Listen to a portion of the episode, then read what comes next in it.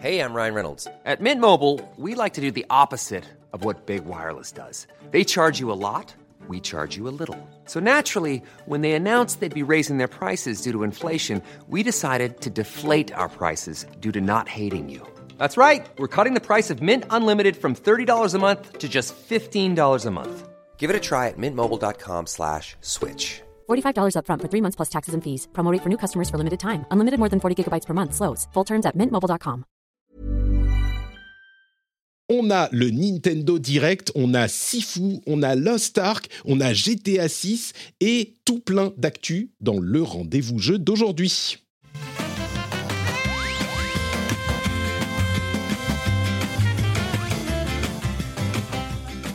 Bonjour à tous et bienvenue dans le rendez-vous jeu numéro 227. On est en février, c'est euh, le moment où tous les jeux sortent et en plus toutes les news tombent, ça ne s'arrête pas. On pensait qu'on aurait un petit peu de temps pour euh, parler d'étendue de tout ce qui se passe. Et ben, il y a eu un Nintendo Direct qui est tombé hier. Euh, il va falloir qu'on en parle également, mais ça va aller parce que j'ai avec moi deux formidables invités pour vous parler et vous détailler tout ça.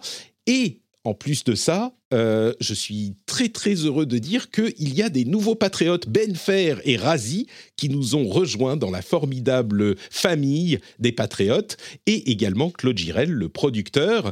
Vous savez que maintenant on est arrivé au moment du patrioting où on peut citer les noms des patriotes qui viennent de nous rejoindre. Donc Ben Fer et Razi sont vraiment des tout nouveaux, tout beau, ils sortent de l'œuf et on est très heureux de leur faire euh, des bisous et des câlins.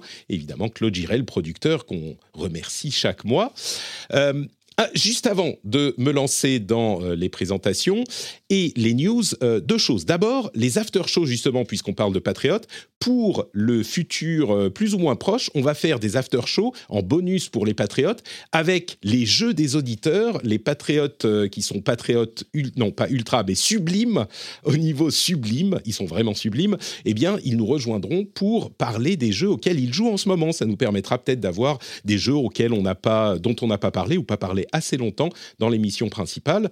Et en plus de ça, un truc très cool euh, que je voulais vous euh, détailler, c'est que je vais participer en mars, début mars, pour le week-end du 4 euh, au 6, à un événement caritatif qui s'appelle Battle for, qui aura lieu essentiellement au Stade de France, mais il y aura aussi toute une, une équipe de streamers en remote qui vont streamer. Alors dans mon cas, c'est le week-end avec les enfants, mais je streamerai quelques heures pendant le week-end en essayant de lever de l'argent au profit de Handicap International et une association qui s'appelle Apart. Je suis assez excité par cette idée. Il y a plein de choses euh, que je ne sais pas encore comment je vais les faire. C'est la première fois que je fais ça, mais ça sera du 4 au 6. Je vous en reparlerai évidemment. J'espère que vous serez présents et nombreux à ce moment-là. Bon, tout ça étant dit, maintenant, le euh, moment le plus sympathique, celui où on dit bonjour aux invités. D'abord Escarina, qui est là tous les mois. Bonjour Esca, comment vas-tu? Salut Patrick, bah écoute, euh, ça va bien, ça va bien. Euh, mes, mes, gros soucis euh, du mois passé que j'avais évoqués avec vous sont partis. On a fini avec le Covid, on a pu partir en vacances, donc du coup tout, tout, tout me semble plus rose aujourd'hui. En plus j'ai le temps de jouer, on en reparlera tout à l'heure, donc tout va bien. excellent, excellent. Euh, et un invité de marque qui nous rejoint aujourd'hui, Oscar Lemaire, du haut de sa pile de chiffres et d'analyses euh, sur Twitter et sur Ludostri, qui se joint à nous comme il le fait parfois. Merci beaucoup d'être là, Oscar. Comment vas-tu? Ça va, ça va. On fait aller. Ouais, t'es euh, voilà, c'est mitigé là. J'ai l'impression que tu es un petit peu euh, éreinté par la période des chiffres euh, et que tu passes tellement de temps et tellement d'efforts à analyser tout ça. T'as l'air un peu fatigué, dis-moi. oui, oui, pas mal. Non, j'ai eu une semaine compliquée, mais là, ça va, ça va un peu mieux. Très bien, très bien. Eh bien, écoute, tu nous, euh, éclaireras de tes connaissances en parlant de chiffres un petit peu plus tard et de résultats financiers, parce qu'il y a des enseignements intéressants à en tirer. Mais On va commencer par le Nintendo Direct qui a eu lieu euh, bah, ce, cette nuit. Vraiment, c'est tout frais, tout beau. Et il y a eu pas mal d'annonces, quelques trucs un petit peu inattendus, quelques trucs euh, assez malins de la part de Nintendo. Et donc, euh, peut-être que je vais même pas en faire le résumé. Je vais vous demander à tous les deux directement quelle est l'annonce qui vous a le plus marqué ou qui vous a le plus plu. je pars du principe que vous avez un petit peu suivi tout ça, mais Oscar bon, c'est forcément le cas. Je sais que Nintendo, c'est un petit peu euh, ta marotte, hein, ta passion. Euh, quelle est l'annonce qui t'a le plus intéressé dans toutes celles qu'on a eues hier, enfin cette nuit? Ah, c'est difficile d'en choisir juste une. Euh, mais, mais, je, mais je crois que ce qui m'a le plus marqué quand même, c'est Live Live. ah le, remake de Live Live euh, qui, a le droit à une localisation, euh, ce, qui, est un peu, euh, ce qui est presque inespéré, quoi, comme, enfin, parce que c'est un jeu qui a jamais, a jamais été localisé, quoi, et qui enfin a le droit à une localisation, y compris en français, qui a le droit même à une sortie boîte, et, même carrément qui, qui est pas, enfin, c'est pas juste un, de l'émulation, quoi. C'est, le, traitement remake HD 2D de, de Square Enix, donc euh, c'est, enfin, je trouve que c'est une, super nouvelle, quoi.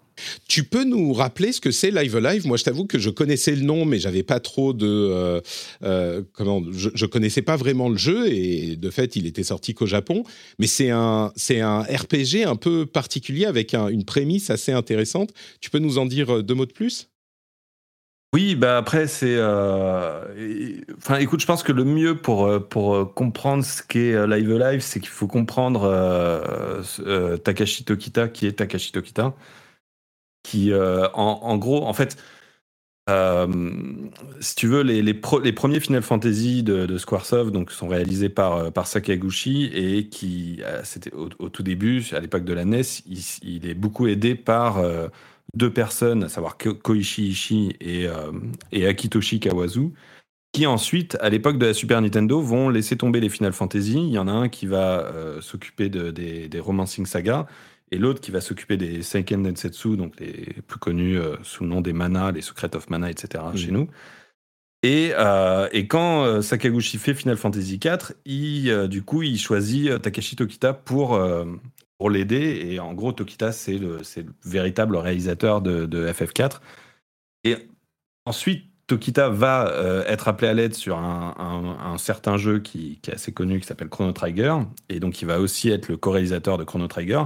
Et entre les deux, il a fait un jeu atypique qui est Live Live, qui, euh, qui du coup est, est, un jeu un peu particulier parce que dans la période Super Nintendo de, de Squaresoft, c'est euh, c'est un peu le, jeu unique euh, qui, qui, a jamais eu de suite et qui, a, est jamais sorti du Japon et qui pourtant est euh, vraiment un, morceau de l'histoire du RPG, enfin qui, est un, classique assez incroyable, mais, euh, mais qui est resté, bah, qui, est resté totalement isolé, sans avoir à la fois de localisation ou de, de ressortie, etc. Et donc là, enfin, on y a le droit. Donc euh, voilà, le jeu en lui-même est très particulier et très ambitieux, mais, euh, mais simplement, il faut, faut, avoir conscience de ça. C'est un, un, authentique morceau de l'histoire de, de, Squaresoft euh, auquel on a mm. enfin droit aujourd'hui. L'un des, des éléments qui est différent de ce qu'on voit par ailleurs, c'est qu'il y a quoi 5, 6, 7 chapitres différents et chacun mm. est situé dans une époque différente, enfin dans une période différente de ce monde. Euh, ça va de, du, médiéval, peut-être même encore plus ancien, jusqu'au... Euh, préhistoire même. Ouais, préhistoire, euh, et jusqu'au futur lointain. Il y a genre préhistoire, médiéval, époque actuelle, futur proche, futur lointain. J'imagine que, que, que l'histoire est liée, mais l'idée qu'on voit un monde évoluer. Moi, je le connais pas euh, effectivement ce jeu, mais l'idée qu'on voit le monde évoluer sur toute cette période, c'est vraiment un truc euh, différent qu'on n'a jamais vraiment vu. Donc, je suis très curieux de voir euh, ce que ça donnera. Mais c'est pas le seul hein, RPG historique qui a été annoncé avec soit des, des, vrais remakes, soit des simples portages. Mais on a Chrono Cross et Front Mission aussi. Et si je reprends ma liste, j'ai l'impression que c'était que, que c'était même pas les seuls. Bon, en plus de Advance Wars, il y a No Man's Sky qui arrive sur, euh, sur Switch. Euh, quoi d'autre? Ah oui, Earthbound euh, Mother qui arrive le, le 9 février. je l'ai pas dit, mais Live Live, c'est ah, je vais pas dire de bêtises, je reprends l'article, 22 juillet selon Gamecult. Donc c'est un peu tout dans les six prochains mois, il y en a des tonnes qui sortent et c'est des réponses aux fans. Bon, pas de traces de Mother 3, mais quand même, le 1 et 2 euh, qui, pointeront le bout de leur nez, ça fait. Euh, ils, banquent à fond sur la nostalgie, ce qui est, ils n'ont pas tort de le faire, hein. mais c'est vrai que Live Alive, il a un traitement vraiment spécial parce que c'est un vrai remake et c'est un jeu qui a l'air euh, dans ce style-là graphiquement hyper réussi quoi. Oui, bah ouais, c'est le, c'est, le rendu de, d'Octopath Traveler euh, qui est aussi utilisé pour, euh, pour le, futur remake de Dragon Quest 3. Euh, donc, ouais, c'est, un, un rendu. C'est plus, c'est effectivement, enfin, on aime ou on n'aime pas. Moi, je, moi, je trouve ça, je trouve l'approche pas mal et assez efficace pour moderniser les, les jeux de l'époque Super Nintendo. Quoi. On est d'accord, c'est un, résultat vraiment euh, probant au niveau graphique. Donc ouais, c'était un peu la fête des anciens, euh, enfin des, anciens RPG que tout le monde aime et de certains qui sont euh, un petit peu moins connus. mais vraiment, Live Live, il a fait impression chez ceux qui savent. Donc je suis très curieux de voir effectivement ce que ça donnera. Escarina, est-ce que toi, tu as un choix différent pour le truc que tu retiens? Bah écoute, moi je suis un peu passé à côté de ce Nintendo Direct. Il y a, y a aucune annonce qui m'a vraiment interpellée, tout simplement parce que je pense que je suis pas le, public euh, de des annonces qui ont qui ont été faites. Euh, le seul truc que je retiens, c'est les nouvelles maps pour euh, Mario Kart 8 euh, et euh, la défer, enfin la déferlante, c'est peut-être un bien grand mot, mais les j'ai vu passer quelques tweets un peu énervés de gens qui nous disent ah au lieu de bosser sur Mario Kart 9, on n'aura rien avant 2024, ils nous recyclent encore des maps Ok, euh, next. Juste, je suis en train de me dire qu'il faudrait peut-être que je me le reprenne sur euh, sur Switch parce que je l'avais sur ma Wii U et du coup je me suis séparée de ma Wii U et donc du jeu. Et je suis en train de me dire qu'en fait, euh, moi, ça m'intéresse d'avoir des, des, maps en plus que je, auxquelles j'avais pas pu jouer sur ma Wii U. Et je suis en train de me dire que du coup, je vais peut-être craquer un peu tardivement et me, et me l'acheter sur Switch. Bah, c'était une grosse annonce à, plus d'un titre. Hein. Ils ont, euh, je sais plus combien, genre 30 5, 38 cartes qui vont Je crois que j'avais vu 48 même. ah, c'est possible, oui. Ouais, ouais. Enfin, c'est vraiment un chiffre impressionnant. En plusieurs vagues, oui, c'est ça, tu as raison. 48 euh, euh, euh, cartes tirées des anciens Mario Kart qui sont refaites pour Mario Kart 8 Deluxe en plusieurs vagues. Il y aura genre 5 ou 6 vagues différentes. Mais c'est vraiment notable pour plusieurs raisons. Parce que, bon, d'une part, là, je me retourne vers Oscar. Mario Kart 8 Deluxe, c'est le jeu le plus vendu de la Switch, mais je me demande si c'est pas l'un des jeux les plus vendus de l'histoire de Nintendo, si on compte pas les jeux euh, inclus dans des packs. Il est à 43 millions d'unités. Euh, j'avais lu qu'il avait été vendu plus que Wii Sports. non, Wii Sports était inclus dans, dans, la, Wii. Mais pardon, je te laisse, euh, je, te laisse préciser. Ouais, en fait, c'est, bah, en fait, Wii Sport est le seul qui s'est mieux vendu que. Ah, c'est peut-être ça que j'ai lu du coup. Mario Kart 8 Deluxe, mais mais oui, enfin, comme il était inclus dans la Wii, alors pas au Japon, hein, uniquement en Occident, mais euh, du coup, c'est de la triche, quoi, effectivement. Euh, forcément, Wii Sport est imbattable, mais, euh, mais sans ça, ouais, Mario Kart 8 Deluxe est le, le, bah, le jeu le plus vendu de l'histoire de Nintendo, quoi. Et du coup, c'est hyper malin ce qu'ils font parce que bien sûr, c'est une extension euh, qu'ils vont vendre à des millions de personnes qui ont déjà euh, Mario Kart 8. Et comme euh, bah, on vient de le dire, il y a beaucoup, beaucoup de gens qui ont déjà Mario Kart 8. mais surtout, ce qui est hyper malin, c'est qu'il sera inclus dans le Nintendo Switch Online Expansion Pass qui confirme son euh, astuce de comment euh, retirer, comment tirer des sous, encore plus de sous des gens qui sont abonnés, ben, en leur filant des extensions entre guillemets gratuites ou incluses. On avait déjà celle d'Animal Crossing qui s'est pas vendue à, trois exemplaires euh, non plus. Et là, avec l'extension pour Mario Kart 8, bah, le prix de l'extension du DLC est équivalent à à peu près, à un peu de choses près, un an de euh, online étendu, donc seulement la partie supplémentaire qu'on paye pour avoir droit à, tous ces petits bonus.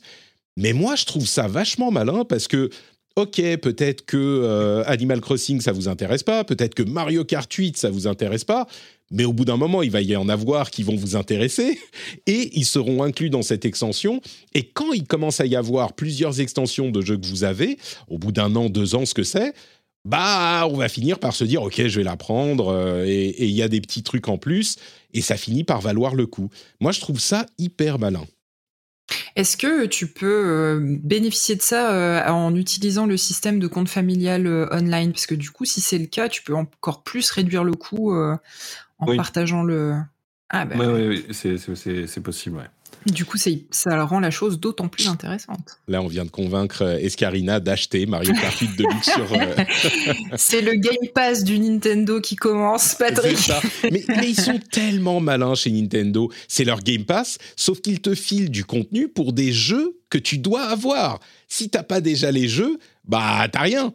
Donc euh, les gens qui sont abonnés peuvent se dire oh bah du coup je vais acheter le jeu, j'aurai des trucs en plus. Ça encourage encore plus de gens à l'acheter. Bon, je sais pas qui reste sur euh, Nintendo Switch qui n'a pas déjà Mario Kart 8, mais euh, pas moi. Oui. bah voilà, c'était toi. Et du coup, maintenant, t'es convaincu. Ils ont réussi. Mais en plus, enfin, alors c'est vrai que ça peut sembler être de la de la flemme de, de réadapter des vieilles maps plutôt que de mettre mettre de nouvelles maps exclusives. Ils avaient fait ça euh, sur euh, la fin de la Wii U. Euh, ils avaient rajouté des maps Zelda et des maps. Mhm. C'était peut-être des maps Animal Crossing d'ailleurs. Ils avaient fait un peu un modèle un peu similaire et ils avaient mélangé l'ajout de maps exclusives avec l'ajout d'adaptation d'anciennes maps. Là, j'ai l'impression que c'est vraiment que des anciennes maps. moi, j'aime. Moi, j'aime bien rejouer aux anciennes maps. Ça me fait super plaisir. Quoi. En fait, ah il y a un. Tu fais en fait, un le, le, le, truc, c'est que d'un côté, tu as, des anciennes maps, euh, tu retrouves des anciennes maps, mais tu as aussi le, certaines maps qui. Enfin, typiquement, quand ils reprennent des maps de l'épisode Super NES ou de l'épisode Game Boy Advance, ils les refont intégralement. Quoi. Enfin, c'est eh ben comme si c'était une nouvelle map. Quoi. C'est, c'est, euh, euh, ils, ajoutent, ils ajoutent plein de trucs. Donc, c'est, enfin, voilà, c'est... Et puis en plus de ça, tu as les, les maps de l'épisode mobile. Enfin, moi, je sais que personnellement, l'épisode mobile, j'ai pas du tout accroché. Euh, et, du coup, je connais pas quasiment ces, maps-là, euh, et, c'est l'occasion de les découvrir aussi. Tout à fait, ouais. Donc il y a quand même, il y a quand même de la nouveauté. Et puis bon, euh, soyons sérieux, c'est un moyen très très malin pour Nintendo de monétiser encore plus ce truc qui est un succès interplanétaire et de vendre leur pass avec expansion pass machin. machin. C'est hyper malin. C'est une approche qui est différente de celle des autres et qui est vraiment ingénieuse. je trouve. Après aussi, pour, euh, pour revenir sur, euh, sur les critiques, euh, ils font ça plutôt que faire un nouveau jeu. en fait, enfin, moi, je, je, trouve ça aussi intéressant dans le sens où Nintendo, ils ont une approche de faire un seul Mario Kart par console. Mmh et notamment parce que Mario Kart, c'est une formule qu'on a du mal à faire évoluer et du coup, ils peuvent pas en sortir plein, sinon bah, la, formule s'épuise quoi, et on, et on est lassé trop rapidement. Donc, je trouve ça plutôt malin de se limiter à un épisode par console.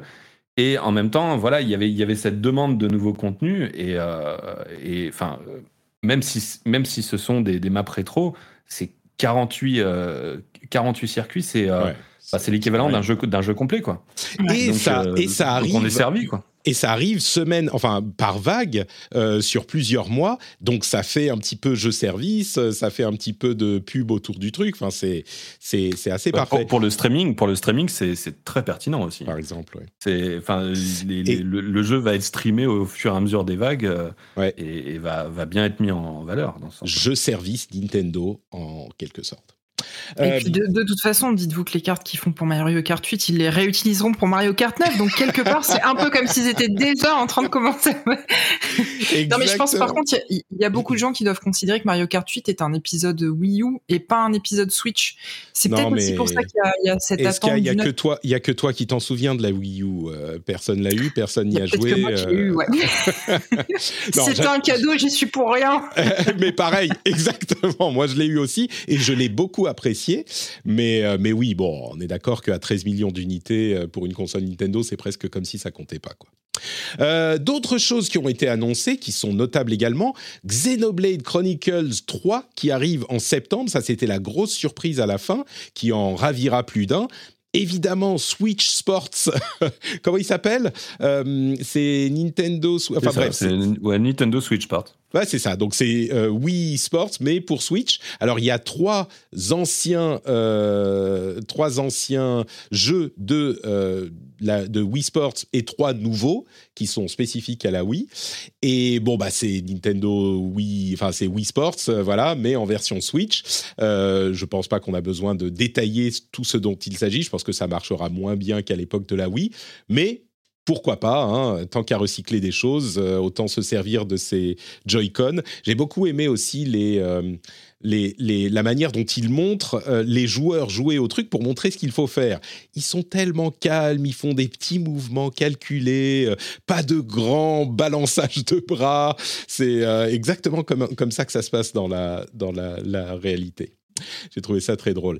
Et puis, un truc qui m'a beaucoup marqué, moi, c'est Fire Emblem Warriors Three Hopes, qui est du coup une sorte de spin-off, de suite à Fire Emblem euh, Three Houses, euh, que j'avais beaucoup aimé à l'époque et auquel j'ai pas mal joué, qui est ben, euh, mousseau mais dans l'univers de Fire Emblem, ils sont tellement malins la, manière dont ils déclinent leur mousseau. c'est Koei Tecmo, hein, mousseau, que je dise pas de bêtises. Je crois que c'est bien ça. Mais, Et, en particulier chez Nintendo, le Zelda était super bien fait et complètement approprié avec tous les personnages. Là, c'est idéal parce que tous ces personnages dont tu te souviens, avec qui tu as passé énormément de temps dans l'académie, bah, tu vas les jouer dans, en, genre en troisième personne avec euh, des centaines d'ennemis à, faire exploser. C'est hyper malin. Moi, je crois que c'est le jeu qui m'a le plus euh, attiré l'œil. J'ai jamais fait un mousseau du début à la fin. Bon, je sais pas si je ferai celui-là du début à la fin, mais en tout cas, j'ai j'ai trouvé ça très très malin comme, euh, comme adaptation.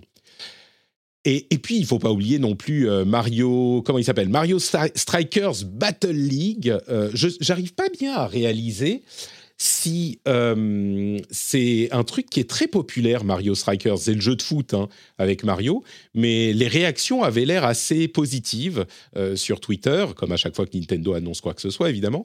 Mais je crois qu'il y a des fans de la série qui attendaient euh, un retour de, Mario Football. Et bon, c'est là ils seront ils seront servis. Je me souviens plus quand il arrive. je ne sais plus.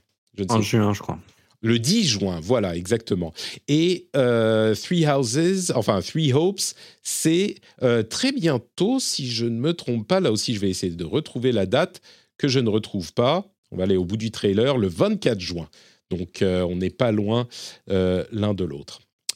Donc euh, ouais, Mario Strikers, moi je suis pas spécialement, enfin je connais pas bien la série, mais clairement elle a ses fans. Donc euh, ça fait du contenu hein, pour euh, pour la Switch et c'était que entre guillemets en étant un tout petit peu, mais que les les six prochains mois. Il y en a qu'on saute. Hein. Il y a genre Splatoon 3, il y a eu un, une petite démo du mode coop, il y a un il y a des nouveaux modes super durs et super faciles pour Metroid Dread. Il y a eu un petit euh, passage sur Kirby et la manière dont il peut avaler des voitures et se transformer en voiture, etc., etc.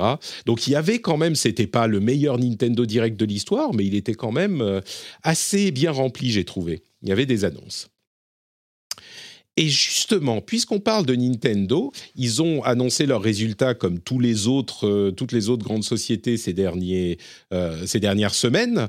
Euh, il y a quelques trucs à noter du côté de Nintendo spécifiquement.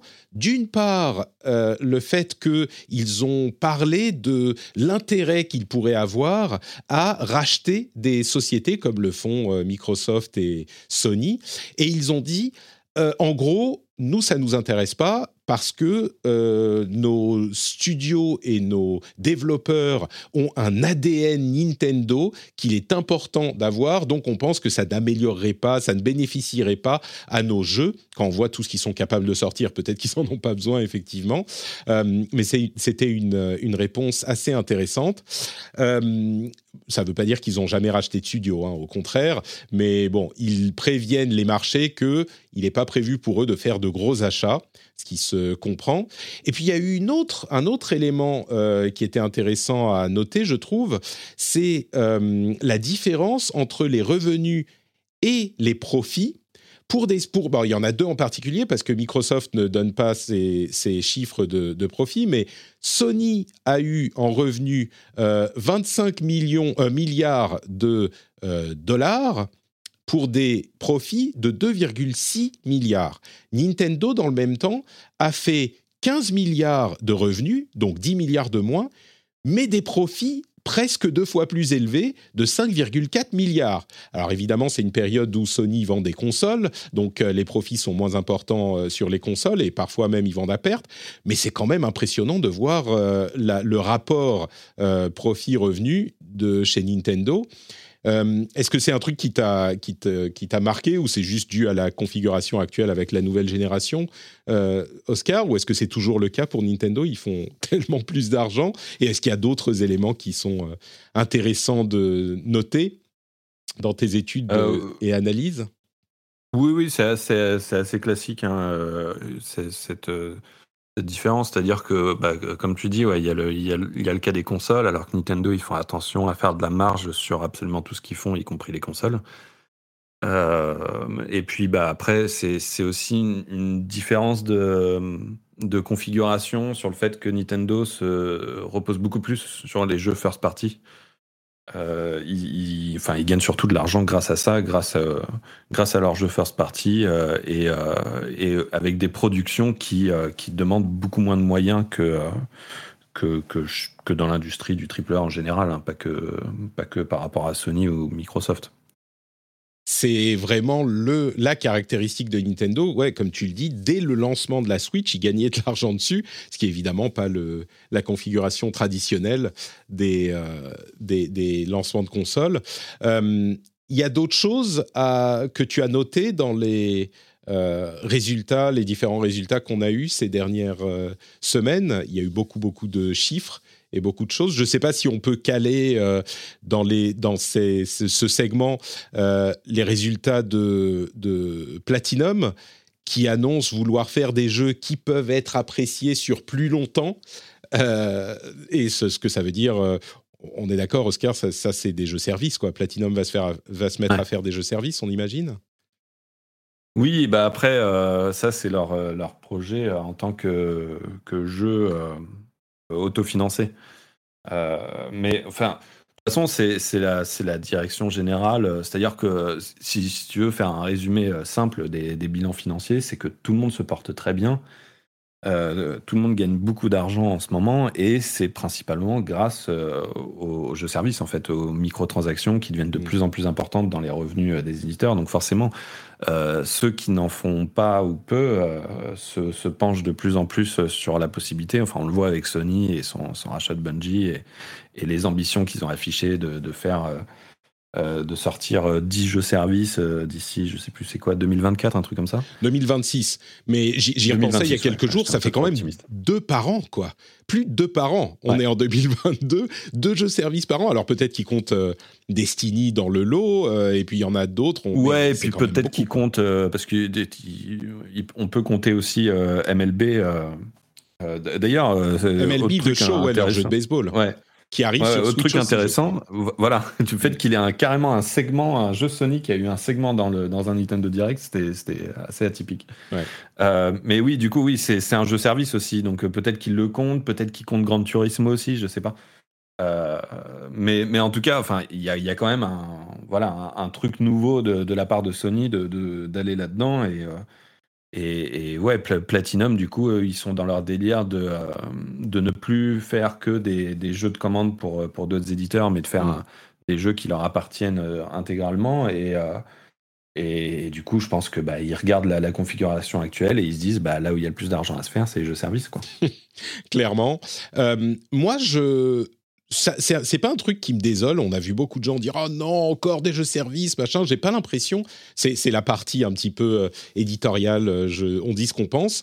Euh, moi, j'ai pas l'impression que ça se fasse au détriment des jeux solo. Et Platinum, d'ailleurs, euh, ils annoncent vouloir passer de 300 à 500 employés. Alors, on parle d'eux parce que c'est un petit peu emblématique, peut-être, mais l'idée, euh, c'est pas d'arrêter de, faire des jeux solo pour faire que du jeu service, ni pour eux, ni pour personne. Euh, mais les deux peuvent coexister, et puis il y a un marché pour les deux. Donc, moi, ça me dérange pas vraiment. Est-ce que ça te fait peur, toi, Oscar, cette, cette tendance ou les gens bah, moi, je suis pas d'accord avec toi parce que. Ah euh, bah, euh, excuse-moi, mais regarde euh, Valve par exemple, compare la, quantité de, jeux qu'a sorti Valve avant de se mettre au jeu service et la quantité qu'ils ont sorti après.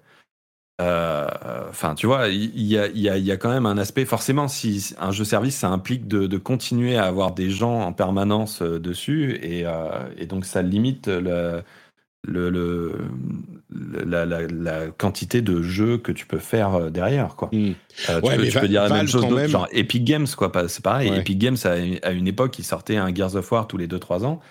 Euh, là, depuis qu'ils ont sorti Fortnite, bah, ils font rien d'autre que Fortnite quoi. Je trouve que tu prends des exemples qui sont quand même très particuliers parce que Valve, euh, ils ont tellement d'argent que avec le, store, avec Steam, que et tu sais comment il fonctionne. Valve, c'est genre chacun qui veut faire quelque chose se met à bosser sur un truc dans son coin, dans la boîte. Il n'y a pas de, structure hiérarchique. Personne décide rien visiblement. Et là, ils se sont dit oh si on faisait une Switch, ah ouais ok, alors on va faire une Switch, euh, très bien. D'ailleurs, je sais pas si vous avez vu les images de euh, la du Steam Deck à côté d'une Switch c'est genre déjà la Switch elle est grosse, mais la Steam Deck c'est genre une fois et demie la taille, c'est impressionnant. Mais euh, disons que je comprends la, préoccupation, mais dans la pratique, on voit quand même toujours sortir énormément de jeux solo aussi, et pas que des petits de d'indés.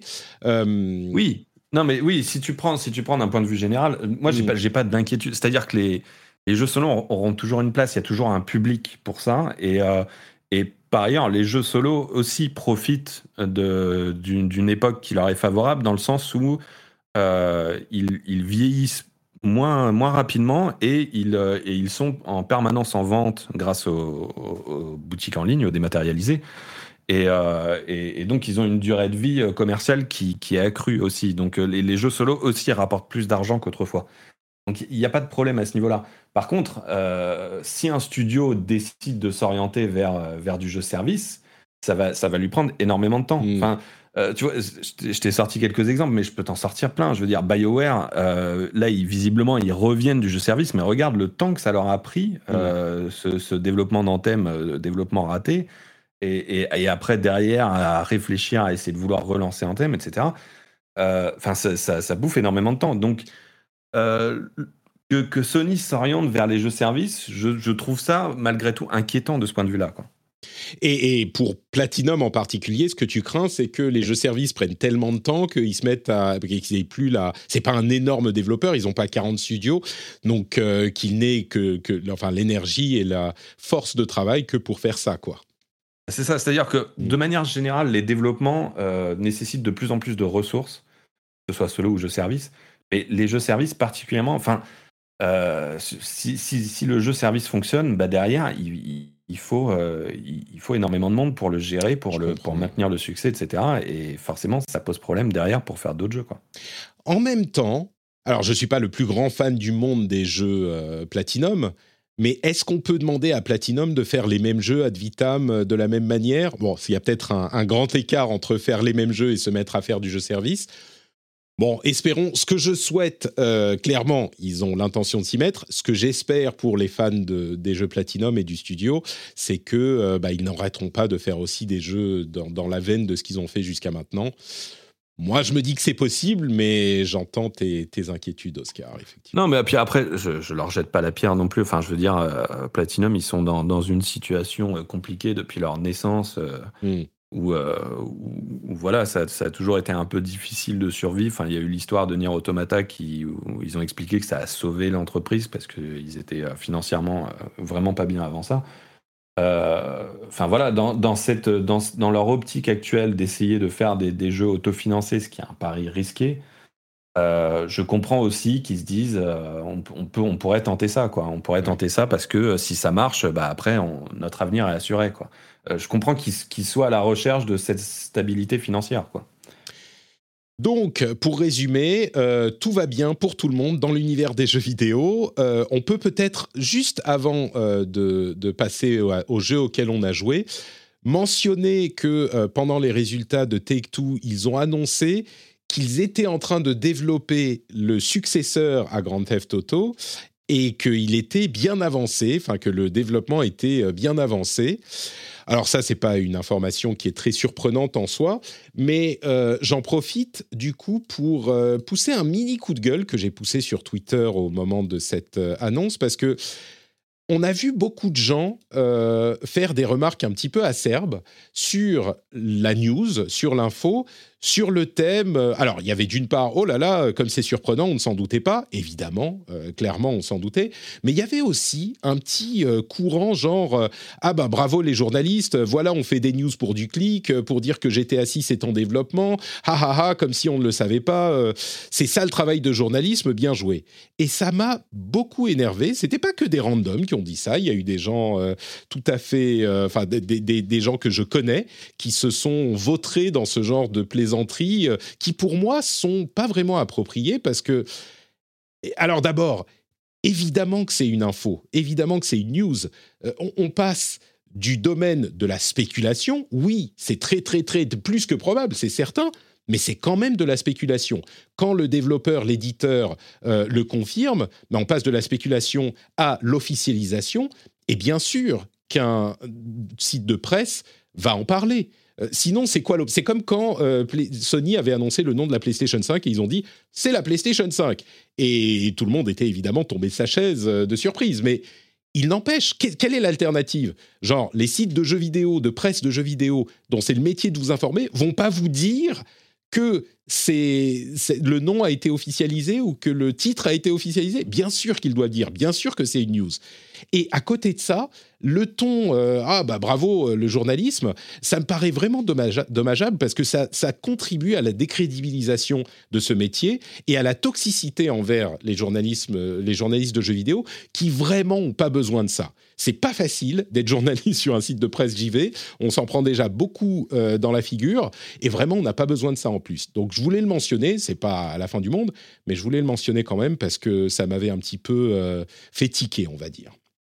Tout ça pour être euh, genre euh, super edgy, genre voilà les journalistes, les news, machin. Bon, bref.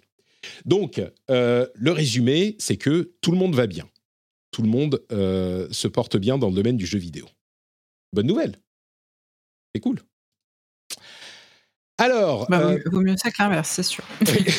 on est d'accord. Quoi d'autre? Ah, mais, mais vous savez quoi? Il y a un truc super important que j'ai failli oublier de faire. C'est de vous dire merci à tous, tous ceux qui écoutent aujourd'hui l'émission et surtout à ceux qui choisissent de la soutenir. Comme je le disais tout à l'heure, il y a Benfer et Razi qui sont devenus nouveaux patriotes. Il y a Claude Girel qui est producteur depuis un moment, eh bien vous pourriez vous aussi participer à cette formidable aventure qui est le fait de euh, donner des sous à Patrick pour qu'il puisse vivre de son métier. Et ça, c'est une initiative qui me paraît, euh, je suis peut-être un peu biaisé, mais assez noble. Donc, si vous appréciez l'émission, si vous pensez qu'on vous informe de manière euh, distrayante et qu'on vous fait passer un bon moment, eh bien, vous pourrez attribuer un petit euro, deux petits euros à l'émission, et vous auriez en plus tout plein de superbes bonus, comme par exemple les éditos que je fais régulièrement. Je viens d'en faire un sur euh, l'évolution justement euh, financière et les tendances de mon activité. Donc, je vous fais rentrer un petit peu derrière les livres de compte. Alors, je donne pas tous les chiffres, hein, mais euh, je vous donne les tendances. Et puis, il y a les after shows qui sont des petits contenus bonus sympathiques. Il y a les time codes dans les notes de l'émission pour si vous voulez passer à un moment différent de, de un sujet qu'on traite. Et puis, il y a bien sûr aussi zéro pub dans le flux privé. Bref. C'est un truc plutôt cool à faire, je pense. Si vous pouvez vous le permettre, euh, je vous encouragerai à aller sur patreon.com slash rdvjeux pour voir ce que ça donne. Patreon.com slash rdvjeux, le, le nom et euh, le lien est dans l'émission. Et comme on le fait remarquer dans la chatroom, Ludostri est sur Patreon aussi. Vous pourriez faire euh, d'une pierre deux coups. Vous créez un compte sur Patreon et vous soutenez presque tous vos créateurs préférés. D'ailleurs, euh, je vous encourage à aller voir du côté de Ludostri également un- une ressource euh, sans, équivalent au niveau valeur informative et analytique dans le monde du jeu vidéo. Si vous ne l'avez pas compris, Ludostri, c'est le site et le Patreon d'Oscar, ici présent. Hey, I'm Ryan Reynolds. Recently, I asked Mint Mobile's legal team if big wireless companies are allowed to raise prices due to inflation. They said yes. And then when I asked if raising prices technically violates those onerous two year contracts, they said, What the f are you talking about, you insane Hollywood ass?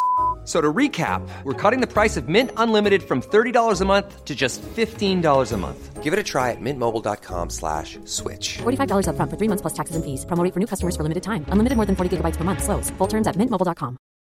Hi, this is Bachelor Clues from Game of Roses, of course, and I want to talk about Club Med. Everybody knows Club Med has been the pioneer of the all inclusive resort since 1950, with almost 70 resorts worldwide, ranging from beachside destinations in the Caribbean and Mexico to exotic locations like the Maldives and Morocco, or even the mountain destinations like Japan and the European Alps. Dine on delicious gourmet cuisine, enjoy more than 20 activities, and make memories with your family. For more information, visit clubmed.us or call 1 800 Club Med or your travel advisor. Euh, Merci. mais, mais je t'en prie, c'est mérité. Alors, qu'est-ce qu'on va, de quoi qu'on va parler ensuite? On va parler des jeux auxquels on joue en ce moment. Mais avant ça, un petit euh, PSA, Public Service Announcement. Si vous comptez acheter Horizon Forbidden West, qui commence à s'approcher là, eh bien, il sort le 17, hein, c'est dans, dans une semaine, la semaine prochaine. Si vous comptez l'acheter, eh bien, sachez que en achetant la version PS4, vous recevrez aussi la version PS5. C'est ce qu'a promis Jim Ryan. Je ne vais pas vous refaire tous les détails, mais c'est pas du tout indiqué sur le store. La version PS4 inclut la version PS5 et la version PS5 coûte 10 euros de plus.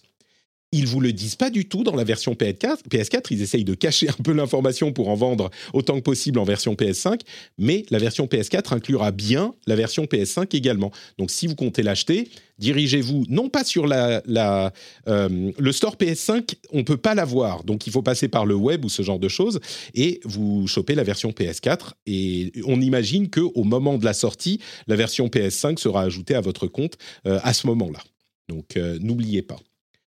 C'est- En fait, c'est un, truc marrant cette histoire parce que ça vient d'un cafouillage de, de, de com en fait. euh, parce que Complètement, le, ouais. le- le- leur, leur idée à la base c'était de, de- vu que vu que c'est 10 euros plus cher sur, euh, sur PS5, leur idée c'était de dire ah bah, si vous avez la version PS4, vous pouvez avoir la version PS5, mais il faut payer 10 euros en plus. Et sauf qu'il y a eu un problème dans la com où à un moment ils ont promis que euh, on aurait automatiquement la version PS5, du coup ils ont été obligés de le faire. Euh, ce qui donne ce résultat un peu étrange, mais c'est vraiment spécifique à, à- à ce jeu-là. Les, les autres jeux, genre Gran Turismo, ce ne sera pas le cas. Il faudra payer 10 euros en plus pour avoir la version PS5. En fait, c'était les jeux, euh, les jeux qui étaient censés sortir autour de la fenêtre de lancement de la console, ou dans- on va dire dans l'année, où ils disaient, euh, Ben, bien sûr, vous aurez les deux euh, au même prix, machin. Et effectivement, vu qu'il a été décalé de quoi, euh, six mois, un an, euh, ils ont fini par dire, euh, ils, ont, essayé de le faire passer en douce, tu sais. Ils ont essayé de dire, oh, bah, la version PS4 coûtera tant, la version PS5 coûtera tant. Euh, et donc, euh, et d'ailleurs, entre parenthèses, on a commencé à voir des images et des vidéos de la version PS4 qu'ils ont montré. Ça a l'air très beau, mais n'oubliez pas que euh, on ne sait pas comment il va tourner sur PS4. Et sur PS4 Pro, on imagine que ça sera bien. Donc peut-être avant de l'acheter, même attendez les premiers tests pour s'assurer que ça tourne bien. Il n'y a pas de raison que ça tourne pas bien parce que le premier tournait très bien et il a l'air, euh, enfin il était déjà très beau. Mais juste voilà, euh, dans le public service announcement, c'est important de s'en souvenir aussi. Bah écoute, tu viens de me faire économiser euh, 10 euros, euh, Patrick, je te remercie. Tu sais ce que tu pourrais faire, Eska Dis-moi, les mettre sur le Patreon.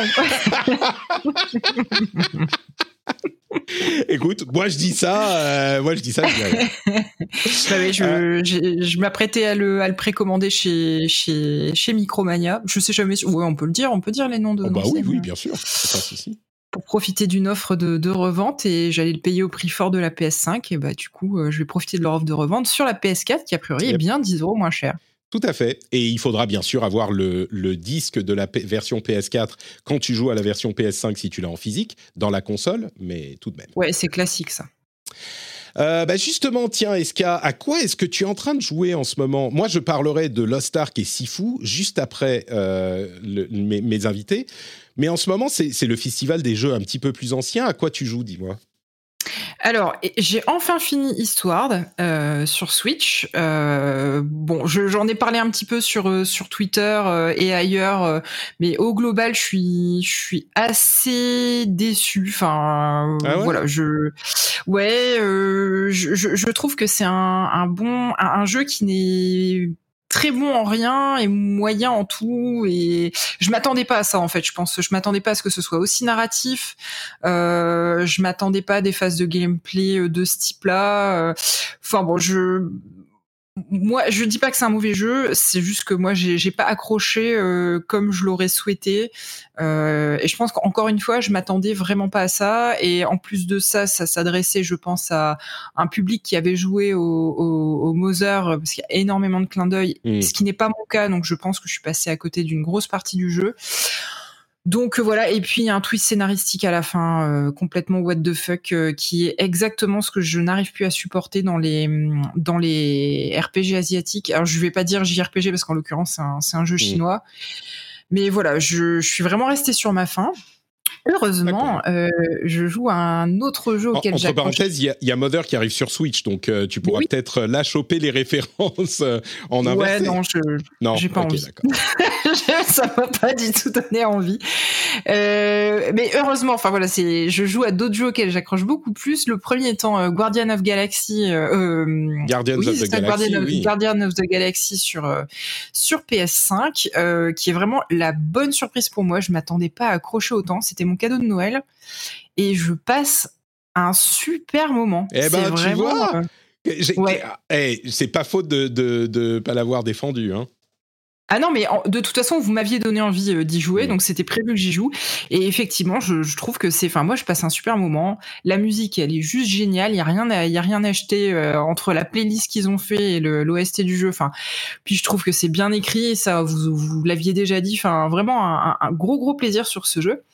Et donc pour anticiper euh, l'achat de, de, Horizon Forbidden West, j'ai acheté un jeu qui est dans la liste des jeux que tu peux revendre pour profiter de moins cher chez Micromania et auquel je voulais jouer depuis longtemps, qui est euh, Kena Bridge of Spirits. Ah ouais. Euh, et alors là, bah, pareil, c'est j'adore quoi. Enfin, je, suis émerveillée euh, par l'univers. Alors on est dans du on est un petit peu dans du, du Ghibli, enfin des, univers très verdoyants avec des petits esprits. Euh, c'est dans l'ensemble très mignon avec une, c'est, un mélange entre une fable écolo et bon, il y a, y a beaucoup de choses. Euh, c'est pas ultra original, mais moi je suis euh, complètement embarqué par le, le, le par l'univers, donc le mélange de l'histoire, les personnages, euh, le, visuel, enfin la DA, la musique.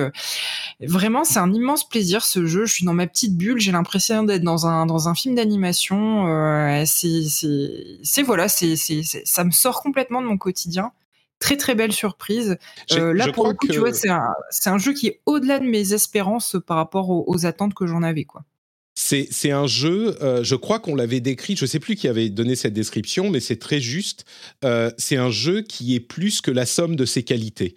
Au final, ça fait un mélange qui... T'as pas, tu peux pas vraiment expliquer genre bah ça c'est super, cet élément c'est génial, le gameplay est incroyable et original, machin. Non, tout est classique mais tellement bien fait qu'au final c'est c'est plus que l'analyse objective quoi de des qualités du jeu donc euh. et, puis je trouve que c'est un jeu qui j'ai l'impression vraiment qu'il y a de l'humilité euh, derrière ce jeu là c'est pas un jeu qui se prend pour plus qu'il n'est. Et ça se ressent je trouve dans le dans le jeu. Il y a vraiment une une, une approche assez humble. Comme tu dis c'est pas un jeu qui est là pour révolutionner les choses. C'est un jeu qui arrivait en toute simplicité euh, qui avait pas vocation peut-être à avoir le, le, le succès critique qu'il a eu. Alors je suis pas sûr qu'au niveau des ventes ce soit complètement dingue. je crois qu'il s'est pas trop mal vendu quand même. Hein. Voilà, mais bon, c'est pas c'est pas le jeu qui va faire des millions et des millions d'exemplaires, j'imagine. Et pourtant, euh, enfin voilà, j'ai l'impression que c'est vraiment un jeu euh, plein de qualité et qui n'est pas arrivé avec ses gros sabots. Et ça, je trouve que euh, ça n'arrive pas souvent et ça fait plaisir quand ça arrive, quoi. Assez d'accord, assez d'accord. Euh, bah du coup, on passe à Oscar, qui lui aussi joue à des jeux un petit peu plus anciens. Euh, et, du coup, tu t'es mis à Untitled Goose Game, c'est ça? Oui, voilà, oui, oui, bah oui, j'ai un peu de retard, mais je me suis lancé dedans euh, il n'y a pas longtemps. Et puis, bah, bah, c'est très bien. Hein. Je pense que je n'aurais pas grand-chose à rajouter de, de, ce qui a été beaucoup dit sur ce jeu. c'est euh, bah, typiquement dans le genre pas prétentieux, là aussi on est dedans euh, euh, et, en même temps ça fait ça fait très bien. Enfin c'est une proposition très bien maîtrisée de, de, jeu bac à sable un peu quoi. Donc ça, c'est très plaisant. Et, Et- et et ça marche très bien pour jouer, euh, parce que j'y joue avec ma fille du coup, et, euh, Ah ouais. et c'est très sympa pour ça aussi. Moi, moi j'ai un peu joué avec mon fils, euh, qui est plus jeune euh, que ta fille, et, et qui, qui s'est beaucoup amusé à, à jouer loi et à faire ses coins-coins. c'est ouais. ce qu'il a, drôle. ce qu'il a, ce qu'il a pour lui aussi, c'est qu'il est, contrairement à Kena, justement assez original comme approche. C'est un truc que tu n'as jamais Mm. vu, qui est drôle, qui est bon. C'est, ça reste une, un jeu d'une grande qualité. euh, Oui, mais- sale gosse. oui, c'est Mais- ça. Alors, oui. C'est pour Mais ça que ça plaît aux enfants. Effectivement. Euh, mais, mais alors, c'est original, mais en même temps, c'est pas, euh, tu vois, c'est pas, c'est pas un truc révolutionnaire qui va. euh, c'est c'est une petite idée et qui a pas un potentiel non plus extraordinaire. Et, et le, et le jeu se limite à, à bien exploiter ce truc-là et à donner un, un petit truc sympa et fonctionnel et, et- et bien foutu, quoi. Non, mais c'est le contexte qui est, qui est original. Le fait de jouer une noix qui va aller faire chier les gens, tu vois, même si mécaniquement, euh, c'est des trucs peut-être qu'on aurait pu déjà imaginer. Le fait que tu le fasses en étant loi qui va euh, voler les chaussettes des gens, c'est c'est rigolo, quoi. Ça, ça apporte quelque chose. Et tu joues à Yuka, Yooka-Laylee aussi euh, Je me souviens même plus quand Oui. il est sorti, celui-là. Ouais, ouais, ouais, ça, ça date vraiment. Et, et ça, c'est, bah, ça pour le coup, c'est vraiment pas terrible. Ah ouais?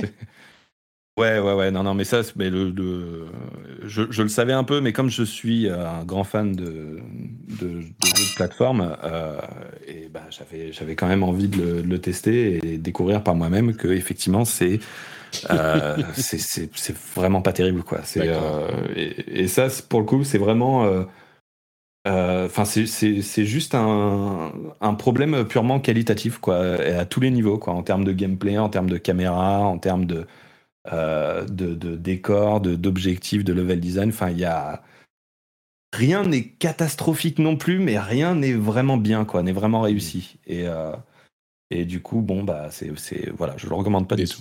Hmm. C'est pas au niveau des, des faut. Banjo Kazooie euh, de l'époque, quoi.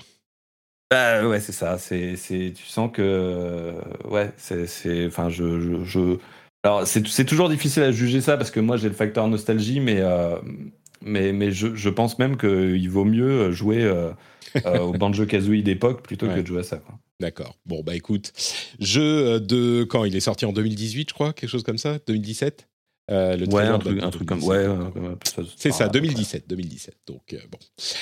Euh, si vous aviez un backlog qui incluait Banjo, euh, Yooka-Laylee, euh, vous pouvez peut-être passer à un autre jeu. Et par, par contre, je crois, alors je je l'ai je l'ai pas fait, mais je crois que sa suite qui est en 2D est, est pour le coup mieux, bien mieux réussi. ouais. Bah voilà, peut-être essayer le deuxième plutôt que le premier. Alors, les jeux un petit peu plus récents, euh, il y en a deux dont j'aimerais vous parler, auxquels j'ai joué euh, un certain temps. Le premier, on va peut-être commencer par Lost Ark. Je ne sais pas si on garde le pire ou le meilleur pour la fin. On va commencer par Lost Ark et je vous parlerai de Sifu ensuite. Euh, Lost Ark, c'est un jeu qui est assez ancien puisqu'il il a été lancé il y a 3 ou 4 ans en Corée, mais qui vient d'arriver chez nous, édité par Amazon, et qui est un jeu, un hack and slash, mais en MMORPG. Et donc c'est un jeu coréen qui a été adapté pour sa sortie en Europe, euh, en Occident plutôt, euh, et qui a été un énorme succès sur Steam déjà, avant même le lancement en euh, free-to-play qui arrive demain, je crois, le 11. Eh bien, il était possible de payer, à partir de 15 euros, on pouvait y avoir accès dès le 8. Et il était euh, dans les, alors je me souviens plus exactement à quelle place, mais dans le top 10 des jeux les, les plus joués, euh, déjà donc avant sa, sortie en free-to-play. Entre parenthèses, euh, si les Belges et les Hollandais se demandent pourquoi il n'est pas disponible chez eux, c'est parce qu'il contient des lootbox et euh, il est donc interdit à la vente dans ces pays. D'après la, la première préoccupation qu'on pourrait avoir, c'est est-ce que c'est un jeu pay to win? D'après tous ceux qui y ont passé du temps, visiblement, c'est pas le cas. Il y a quand même une, euh, un rythme assez raisonnable pour le jeu et c'est pas une grosse préoccupation, l'aspect pay to win. euh, Enfin, moi, je ne l'ai pas testé moi-même, mais le consensus semble assez clair et il a été en particulier adapté pour euh, l'Occident. Donc, c'est un petit peu moins lourd à ce niveau-là que ça aurait pu l'être en Asie et en Corée. Donc, c'est un Diablo-like en version MMO RPG, mais vraiment MMORPG. Moi, je l'attendais parce que graphiquement et au niveau des animations, il est vraiment sympa.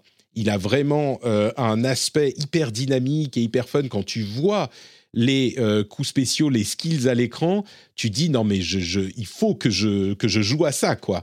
C'est ça a l'air super badass, ça détruit tout, euh, c'est super fun.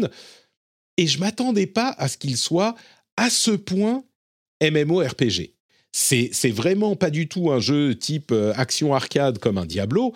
On n'est pas dans un Diablo qui aurait augmenté un petit peu la composante multijoueur c'est un MMORPG à fond MMORPG, mais dont les contrôles sont pas troisième personne ou euh, comme les MMO classiques, mais vraiment les contrôles sont, enfin la vue, la perspective est euh, vue de dessus, 3D euh, isométrique, en, enfin 3D vue de, de, troisième personne, mais bien reculée, comme dans un Diablo. Et ça commence avec le classique, histoire, on est un élu qui doit retrouver un trésor caché pour nous sauver des démons et on va euh, suivre le, un, euh, comment dire, on va arriver dans une petite ville au départ et puis on va aller devoir euh, tuer les, les, méchants voleurs qui sont qui terrorisent la ville juste à côté dans les dans la petite zone à côté, etc. Et donc l'approche il faut pas penser que c'est un truc auquel on va pouvoir, euh, a priori, jouer un petit peu et s'arrêter. C'est approche MMORPG dans lequel il faut passer des heures et des heures.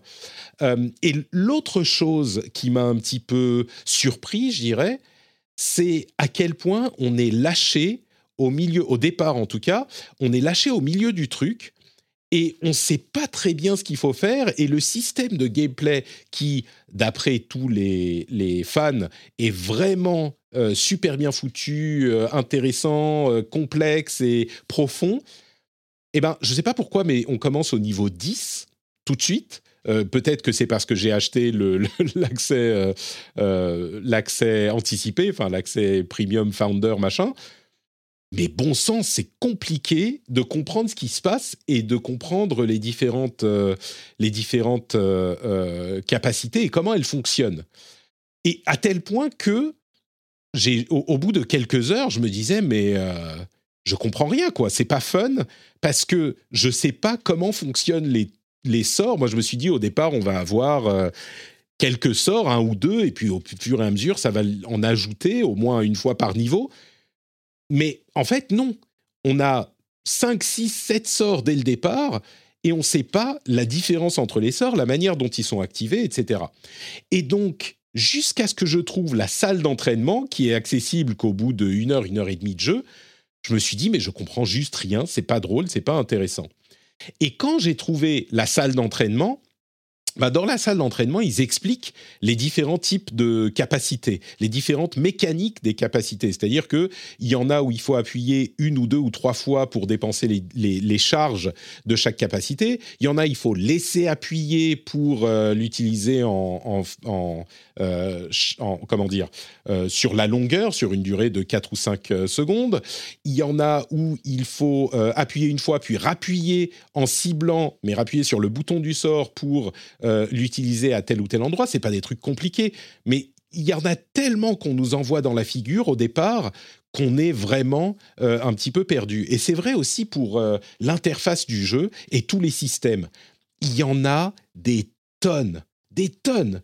C'est-à-dire que il y a des familiers, des montures, des équipements évidemment, des pour les, les talents alors, il y a des talents généraux pour votre compte, des talents généraux pour votre compte euh, qui sont partagés entre tous les joueurs. Il y a aussi, qui sont assez faciles à comprendre, mais il y a aussi pour chaque sort, on peut les faire monter de niveau pour chaque capacité. Et quand on monte une, euh, une euh, capacité de niveau, on va pouvoir débloquer des arbres de talent par capacité. Et c'est vraiment on dit en anglais overwhelming. C'est overwhelming. Il y a aussi un système de navigation avec des bateaux, il y a des, des, maisons, des îles euh, pour, les, pour chaque personnage. On peut avoir, on peut construire notre île, il y a du crafting évidemment. Enfin, c'est vraiment complexe. C'est le genre de truc, j'ai l'impression, où il faut euh, s'investir beaucoup pour en tirer euh, ce qu'il a à offrir. C'est pas du tout un petit truc arcade. J'avais lu qu'en termes de, de théorie crafting, etc., c'était plus proche d'un Pass of Exile que d'un que d'un Diablo du coup et que ça pouvait euh, décourager euh, effectivement les, les, joueurs qui s'attendaient à une expérience hack and slash un peu euh, écervelée et, et, je dis ça avec énormément de tendresse parce que moi c'est ce genre d'expérience là que je préfère. bah, c'est un du peu... coup c'est un peu mon impression aussi. Moi, je me disais, ah cool, je vais avoir un, un Diablo pour me défouler. Et, et j'ai découvert un truc avec beaucoup plus de profondeur euh, que, ce que ce à quoi je m'attendais, ce qui est très bien pour certains joueurs, mais pour quelqu'un dans ma situation, c'est pas forcément ce que je je, voulais euh, et ce que je peux me permettre de faire. Euh, c'est pas aussi poussé que Path of Exile. Hein. enfin, c'est plus segmenté. C'est pas un énorme arbre de talent qui couvre 14 km de surface, tu vois, 14 km carrés de surface. C'est euh, un petit arbre de talent par capacité. Euh, mais oui, il y a, y a, beaucoup de choses différentes. Il y a les, y a les, euh, les, les, objets qui, qui t'équipent, évidemment. Il y a des objets de combat qui sont des grenades ou des potions, ce genre de trucs qui sont assez précieux. Euh, et, et, oui, c'est un truc. Je dirais que tu peux le prendre en main tout à fait. C'est pas que ça va te, te, Il faut y mettre le temps. Voilà. J'ai l'impression que c'est un truc auquel il faut mettre le temps à t'écouter ton parce qu'au final tu nous tu nous dis pas si tu as pris du plaisir à jouer. J'ai l'impression que ton plaisir de jeu a été un peu euh, écrasé par euh, toutes ces fonctionnalités très complexes qui peuvent être une richesse de jeu mais qui du coup te font dire que si tu veux toutes les exploiter pour profiter à fond du jeu ça va être trop trop chronophage trop prenant. Bah, pour moi, oui, je pense euh, clairement. sur la question, est-ce que j'y ai pris du plaisir? Au, départ, je dirais non, parce que je comprenais pas ce que je faisais en fait. Il y avait trop de capacité, j'appuyais juste sur tous les boutons. Évidemment, au premier niveau, on est imbattable, donc j'appuyais juste sur tous les boutons et euh, j'attendais que les trucs explosent. Et c'est ce, que, ce qui se passait, mais j'aurais appuyé sur un bouton, c'était pareil que si j'appuyais sur l'autre, tu vois. Mais quand j'ai commencé à comprendre, je peux voir que au bout d'un certain nombre de niveaux et quand les monstres seront plus compliqués, euh, plus difficiles, il y aura une vraie stratégie dans le dans le, gameplay, euh, qu'il y a une profondeur dans le jeu qui est attirante. Euh, mais, mais pour aller fouiller jusqu'à l'obtenir, il faut y investir beaucoup de temps. Quoi. Donc, et c'est un jeu gratuit, donc tout le monde peut l'essayer, mais c'est mon impression comme ça à la base. J'ai trop d'autres choses auxquelles jouer, je crois, pour bien investir. Ouais, je comprends. Et du coup, ça répond un peu à la question parce que moi, j'hésitais aussi à m'y mettre parce que je voyais beaucoup de gens en parler et que ben, je, pense que tout comme toi, c'est les Diablo-like, euh, j'adore ça. Mais j'ai peur d'avoir le même ressenti que toi et au final de très vite abandonner en me disant que de toute façon, euh, j'exploiterai jamais euh, le jeu assez correctement pour dire de. Je pense que. Je pense que c'est ça. C'est exactement le genre de jeu qui devient euh, ton jeu, euh, ton jeu marital. En ce sens que tu es marié au jeu et tu vas pas voir euh, quelqu'un d'autre pendant que tu es marié à ce jeu-là parce que tu n'as juste pas le temps. Tu es, trop investi dans la relation avec ce jeu. C'est comme bah, tous les MMO de ce style-là. quoi. C'est ton jeu et il n'y en a pas d'autre. J'exagère, mais vous comprenez ce que je veux dire. Euh, et puis accessoirement, il y a les modèles euh, des femmes dans le jeu. En particulier, ma, c'est une sorte d'assassin. Elle, elle dandine du cul, mais c'est oh insupportable. Mais insupportable. c'est, je pense que c'est un des aspects du jeu qui quand j'ai regardé le site web, ça m'a vraiment buté. Enfin bon. L'autre jeu dont je voudrais vous parler, c'est Sifu. Sifu, qui est euh, extrêmement controversé, je, j'ose le terme, euh, et que certains ont vraiment pas du tout apprécié. Euh, alors, deux choses que je vais évacuer très très vite. D'une part, il était censé euh, être disponible dimanche à 2h, 1h de l'après-midi, et il a été retardé de plusieurs heures pour les gens qui avaient payé la version euh, super deluxe, machin. Et, c'était, c'était frustrant parce que deux jours ou trois jours plus tard, il était disponible en, en théorie pour tout le monde. Et là, il a été. Enfin, il n'était pas disponible. On ne pouvait pas le télécharger sur PlayStation 5 si on avait payé 10 euros de plus pour l'avoir plus tôt. Et quand notre temps est précieux, comme c'est mon cas, bah, c'est forcément un peu frustrant. Bref, ça a été corrigé quelques heures après. Euh, l'autre truc, c'est cette controverse sur euh, l'appropriation culturelle du jeu Euh, et il y, a beaucoup de sites américains qui ont critiqué le jeu parce qu'il n'était pas fait dans le respect de la culture qu'il explore et qu'il célèbre. Et c'est un truc qui est assez dont on ne parle pas l'appropriation culturelle en, France et en Europe et donc euh, qui, qui, a beaucoup qui est très abrasif pour les gens qui n'en qui n'en ont jamais entendu parler et qu'il y a beaucoup de gens qui ont dit ah mais ça va attends euh, c'est un petit peu dans, le ton on peut plus rien dire. Sauf que euh, c'est le sentiment qui est partagé par beaucoup de gens. Et je comprends. Parce que quand on n'a pas l'habitude de parler de ce genre de problème euh, quand on en entend parler la première fois c'est un petit peu comme la première fois qu'on entend parler de questions de genre ou d'inclusivité ou ce genre de choses on se dit non mais attends parce qu'on se sent accusé quoi. Mais concrètement, c'est un vrai problème, surtout quand on parle de culture, euh, il y a un rapport de dominant à dominé. Euh, et clairement, euh, les développeurs n'ont pas on, fait des erreurs, on fait des fautes, des trucs qui, qui, te font dire. Par exemple, ils ont dans le jeu, il y a plein d'exemples comme ça, mais je vais en donner un ils ont envoyé des packs à des influenceurs, euh, des trucs comme ça, avec des objets, euh, genre inspirés de, de Sifu. Et c'est très clairement un jeu qui est plongé dans la culture chinoise. Hein. C'est chinois à fond. Et ils ont envoyé une, une théière, mais une théière euh, de style japonais. Tu vois, c'est genre, oh, mais c'est bon, c'est l'Asie, c'est tout pareil. Il y a des problèmes entre le mandarin et le cantonais dans le jeu. Il y a des. C'est des petits trucs, mais quand on est conscient de la question d'appropriation culturelle, ça gêne un peu. Et je pense qu'il est légitime de le mentionner, de le signaler. Et je crois que le consensus n'est pas du tout donc le jeu est mauvais. C'est juste, bah, ils auraient dû faire attention. Et à côté de ça, le jeu a aussi euh, beaucoup de. Enfin, personne ne dit vous pouvez pas aimer le jeu à cause de ça. Et justement, parlons un petit peu de. Euh, vous pouvez remonter sur mon fil Twitter, j'en ai parlé, j'ai expliqué, j'ai lié à des, des, des, threads qui expliquent très bien euh, pourquoi ça, ça peut être un problème. Mais donc, justement, passons au, jeu lui-même. Le jeu est lui aussi un petit peu euh, difficile à euh, comment dire il est difficile d'en parler parce qu'il y a beaucoup de gens qui ont été très déçus par le jeu.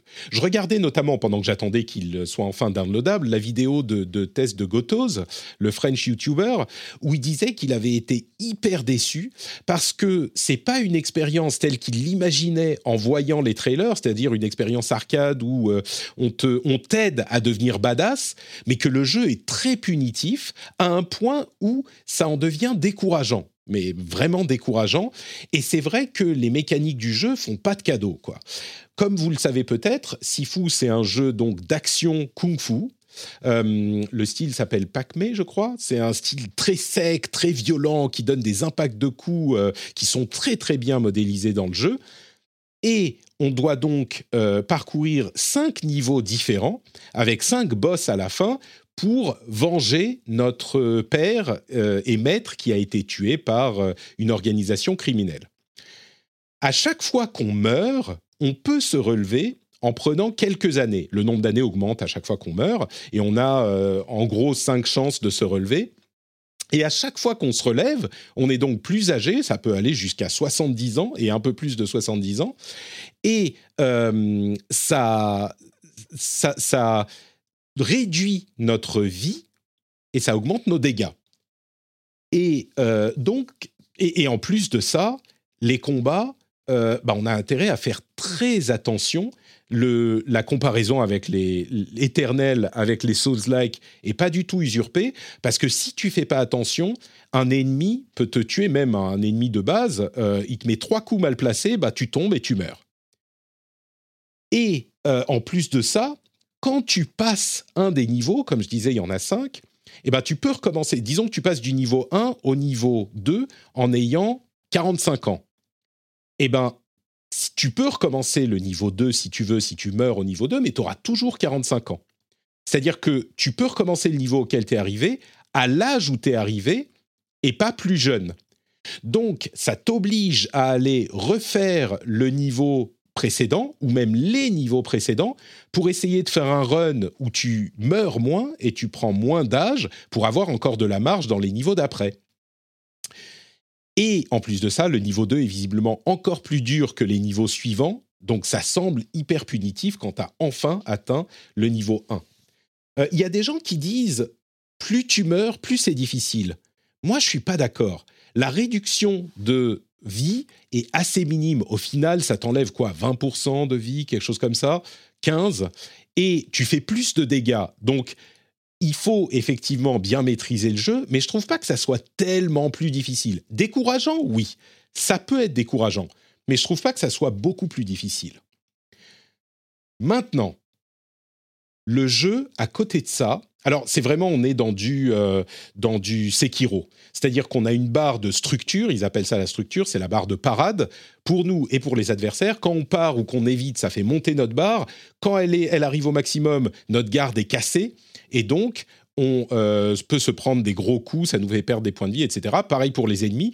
Quand on casse leur barre de structure, ça nous affiche un petit, euh, un petit icône à l'écran. Et si on appuie sur les deux boutons, un petit peu comme un Arkham, euh, Batman Arkham, bah on fait un takedown, on les, on les finit, et ça nous fait regagner un petit peu de points de vie.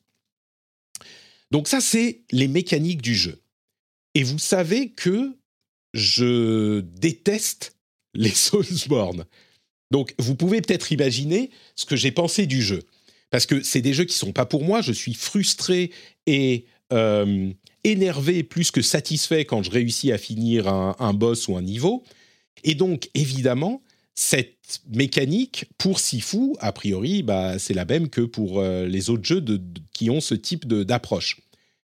Eh bien, si vous pensez ça, vous vous tromperez, parce que j'ai absolument adoré Sifu mais adoré. Alors, je l'ai pas fini, hein, loin de là. Mais tout dans le jeu est tellement bien conçu et bien réalisé, à part euh, la fidélité et le respect de la culture qu'il représente, mais ça c'est autre chose. C'est un plaisir de jouer et de réussir à faire ce qu'on veut faire. À tous les niveaux, artistique et gameplay, c'est réussi, je trouve. Euh, artistique, la direction artistique et la colorisation sont parfaites. Tu as des ambiances super différentes dans le, chaque euh, niveau et des ambiances qui te mettent dans l'ambiance du truc. C'est vraiment un film, genre, c'est un petit peu John Wick en version arts martiaux seulement, quoi. Et tu as l'impression d'être John Wick, et quand tu. La musique, les sons, sont complètement fous. Les animations, comme on l'a vu dans les trailers, te donnent un impact que j'ai jamais vu dans aucun jeu avant, dans un jeu de, un beat all, jeu d'arts martiaux. les takedowns environnementaux sont parfaits. Tu attrapes quelqu'un qui est euh, presque presque mort. Tu peux, soit tu l'éclates par terre, soit tu lui mets la tête dans le mur, soit tu, c'est hyper bien fait. Alors oui, la caméra est très frustrante parfois, mais euh, pour moi, ça n'enlève pas la qualité de, l'animation. Et quand tu arrives dans une zone, dans le, par exemple, le deuxième niveau, c'est un club. Il y a un moment, tu, arrives sur euh, le dance floor du club et tu ouvres la porte du, de l'endroit où tu arrives, tu ouvres la porte et puis la caméra se rapproche un peu et tu vois 15 personnes devant toi qui se retournent en mode saloon. Et là, c'est le showdown, quoi. T'arrives, il y a la musique qui, qui pulse avec la bonne musique de club et les basses qui te rentrent dans les, dans les muscles. Et, et, tu arrives, et au bout de. Quand tu maîtrises un tout petit peu, en anglais, on dirait You're gonna fuck them up. Et tu les. Tu, tu as, peut-être ta, ta barre, ta, comment on dit, ton tuyau, et tu t'approches, et c'est bam, bam, t'en tues un, tu, tu, tu, lui fais le takedown. Un autre, paf, paf, tu t'écartes un peu, t'évites les coups du mec qui arrive, tu te retournes, tu prends l'autre, tu le takedown, etc. C'est incroyable la sensation. Et Dieu sait que je suis pas client de ce genre de choses généralement. Et ça marche, mais à fond. Alors, j'ai même pas fini le deuxième niveau. La première fois, je suis mort avant même d'arriver à la fin du premier. Mais au bout de deux, trois parties, je suis arrivé au deuxième à, 27 ans, je crois, quelque chose comme ça, ce qui est franchement pas mal euh, pour quelqu'un comme moi. Et tu commences un petit peu à maîtriser. Et l'aspect presque speedrunning, parce que tu dois revenir au premier niveau pour le faire aussi bien que tu peux, c'est un truc qui me parle aussi. Euh, tu commences à maîtriser le jeu et tu dis, OK, je peux mieux faire et tu reviens au premier niveau, tu le recommences et tu essayes de faire parfaitement parce que les ennemis sont toujours au même endroit, tu as des petits raccourcis si tu veux, tu as des bonus que tu peux prendre différemment et tu essayes de faire le meilleur parcours que tu peux.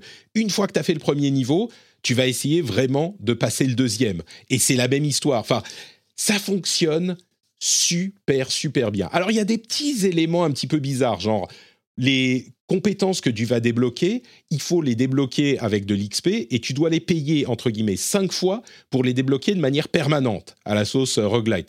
Et vraiment, pourquoi il faut les payer cinq fois? C'est maladroit comme design. À la limite, il t'aurait donné euh, des petites augmentations de puissance dans ses compétences, genre tu fais un petit peu plus de dégâts avec, et au bout du cinquième, tu le gardes pour toujours, même si tu recommences le, le niveau. Ok, ça aurait passé. Là, pourquoi faut le débloquer cinq fois? Bon, c'est pas très adroit, mais c'est pas si gênant que ça non plus parce que tu te fais un run pour ça et très rapidement tu finis le premier niveau, tu débloques à peu près n'importe quelle compétence euh, de manière permanente. Et à, côté de ça, ces petits défauts qui sont réels, euh, moi je les trouve complètement anecdotique par rapport aux qualités artistiques et gameplay du jeu. C'est pas du tout si vous avez suivi euh, Absolver de Slowclap, c'est pas du tout aussi complexe. Euh, c'est beaucoup plus simple à prendre en main et il faut juste faire attention quoi. Enfin, c'est, ça peut être frustrant, mais il faut faire attention et ça fonctionne. Et du coup, pour moi, euh, je dirais que déjà, on est quoi début février. Je dirais que c'est attention, attention, Gotti Titi je pense que c'est potentiel Gotti. Euh, et, et, je m'y attendais pas du tout. C'est une vraie. en fait, je jouais à Lost Ark. Je me disais, bon, faut que je teste, faut que je joue un petit peu. Et je pensais qu'à Sifu. J'avais envie de retourner jouer à Sifu. J'ai envie de retourner jouer à Sifu maintenant. Je sais pas pourquoi je suis en train de vous parler. Je voudrais être en train de jouer à Sifu, moi. J'adore ce jeu. Donc voilà. Mais tu sais que ça me fait la même chose pour Kena. Ah ouais Et pour les gardiens aussi, ouais. Franchement, euh, ça faisait longtemps que j'avais pas eu des jeux où quand j'éteignais la console déjà avec beaucoup de difficultés et j'y pensais après en me disant, putain, mais vite, vite, euh, qu'est-ce que je peux faire pour retourner vite jouer? Tu sais, je pense que l'équipe de Slow Clap, ils ont réussi un truc qui, que j'avais jamais vu avant, qui est modéliser en jeu le sentiment de badasserie d'un euh, et ils ont fait ils ont réussi à faire exactement ce qu'ils voulaient faire c'est-à-dire euh, te donner le sentiment de badasserie de ces jeux de ces films là dont ils s'inspirent euh, très clairement. Et j'adorerais les voir faire un, jeu John Wick par exemple parce que c'est c'est exactement ça. Oscar est-ce que je t'ai convaincu qu'il faut aller tester Sifu quand t'auras fini le Kalele pas totalement. En fait, euh, moi, je me pose une question. Il me, il me semble, euh, je dis peut-être une bêtise, mais il me semble que tu es un, que tu es un grand amateur de jeux de combat. C'est vrai. Et je pense que c'est là où ça peut potentiellement biaiser ton avis dans le sens où, euh, c'est-à-dire que tu trouves ça accessible, mais tu t'y connais déjà bien en jeu de combat. Et moi, j'ai l'impression que le problème de Sifu, c'est que bah, il est fait par des, par des gens qui, qui s'y connaissent très bien en jeu de combat aussi et qui et, qui font un, un, truc que j'ai l'impression que qui, qui, enfin comme tu le dis quoi, qui, est très intéressant, qui est qui qui est très fort pour euh, pour donner cette sensation de de bah ouais de, de scène de, de combat de, de, film quoi. Mais euh, que c'est un studio à qui manque une culture de d'accessibilité. Euh, alors mm. accessibilité dans le sens bah voilà, les gens qui, qui maîtrisent pas bien les codes du jeu de combat, qui puissent, qui puissent s'en sortir sans que ce soit trop frustrant. J'ai l'impression que c'est ça qui manque au studio et donc à ce jeu, quoi. C'est possible. Euh, voilà. Ouais, pardon. Ouais, non, enfin, juste, moi, moi cette, cette, euh, du coup, les, les, les, avis que je vois autour de jeu, ça me donne surtout la sensation que euh, bah, j'espère que ce studio va apprendre ça et que leur prochain jeu sera tout aussi intéressant, mais en ajoutant un peu plus d'accessibilité pour, pour un public qui, qui ne connaît pas, enfin, qui n'est pas expert en jeu de combat, quoi. Euh, peut-être qu'inconsciemment ça joue pour moi, mais c'est des mécaniques qui sont assez différentes des jeux de combat habituels. Euh, c'est beaucoup plus un jeu d'action, tu sais, à la, euh, alors très exigeant, mais je le comparerais plus à un truc du genre, alors Sekiro clairement, ou je sais pas, Devil May Cry, ou enfin les jeux d'action à la troisième personne classique, mais version très exigeante. C'est beaucoup plus proche de ça, je trouve, que d'un jeu de combat, même s'il y a quelques mécaniques qui s'en qui s'en rapprochent mais, peut-être, oui, peut-être que ça joue, c'est possible. Ce qui est sûr, c'est que le studio a fait un jeu pour un public dont il s'est dit, bah moi, on veut faire un jeu pour ce public et tous les autres, on s'en fout, quoi. Il te prend jamais par la main, il t'invite pas à apprécier son jeu, il te met dans le truc et il te dit, bah si tu veux jouer, vas-y, sinon, euh, va faire autre chose. Ça, je suis complètement d'accord. Oui, et c'est ça que je trouve un peu dommage, mais en même temps, bon, euh, peut-être que peut-être qu'ils avaient besoin de passer par là et que peut-être que euh, essayer de, de faire un truc un peu plus ouvert, ce sera pour une autre fois. Euh, John Wick, donc euh, licence euh, très connue, et euh, dans ce style de jeu un petit peu plus ouvert, un petit peu plus accessible, ça serait parfait. Moi, je serais. Oui, voilà. totalement- clairement, si, si- imaginons qu'il fasse un John Wick, là, je pense qu'il y aura une certaine obligation à faire un Ah, truc plus plus ouvert, quoi. On est d'accord. Bon, en tout cas, euh, je suis l'un des rares qui a apprécié le jeu. Les tests sont généralement assez euh, déçus. Et bon, bah, il en faut pour, euh, tout le monde. hein. Mais comme quoi, si quelqu'un n'apprécie pas un jeu, ça ne veut pas dire qu'il n'est pas pour vous. Et en l'occurrence, je crois que Sifu est un peu pour moi. Bah écoutez, c'est à peu près tout pour les jeux auxquels on a joué ces derniers temps. On va passer rapidement sur les news restantes. D'abord, il y a eu un petit euh, trailer, une euh, gameplay démo de Ghostwire Tokyo, qui a une date également, le 25 mars. Et j'avoue que j'ai- je suis assez, euh, j'ai été assez positivement surpris par le jeu. Je savais pas vraiment à quoi m'attendre, mais dans les 10 minutes qu'on en a vu, ça m'a donné envie, quoi. C'est dans Shibuya moderne où les habitants ont disparu et il y a des sortes de monstres, de démons partout. Et on est en vue première personne avec des armes parfois, mais surtout ces sortes de jutsu de ninja là qui envoient des, euh, des trucs partout sur les ennemis. Ça a l'air hyper dynamique. Je suis assez intrigué. Je sais pas si vous avez vu ce, ce gameplay, mais euh, moi ça m'a. J'étais pas très intéressé par le jeu, juste curieux. Mais tout à coup là, je le suis d'un petit peu plus près, quoi. Non, mais c'est pas, pas trop pas mon ton genre truc. de jeu. donc, Mm. Non. Ouais. D'accord. Écoute, peut-être que donc tu n'es pas un ninja. C'est ça que tu es en train de nous dire. Alors, il m'avait interpellé. Pardon, je suis en train de m'étrangler. Il, il me semble qu'il avait été annoncé à l'E3 il y a quelques. Il n'y a pas deux ans de ça, un tu peux boire un coup. Hein. euh, T'es pas Non, obligé de te sacrifier pour euh, dire que t'aimes les ninjas. Tout va bien.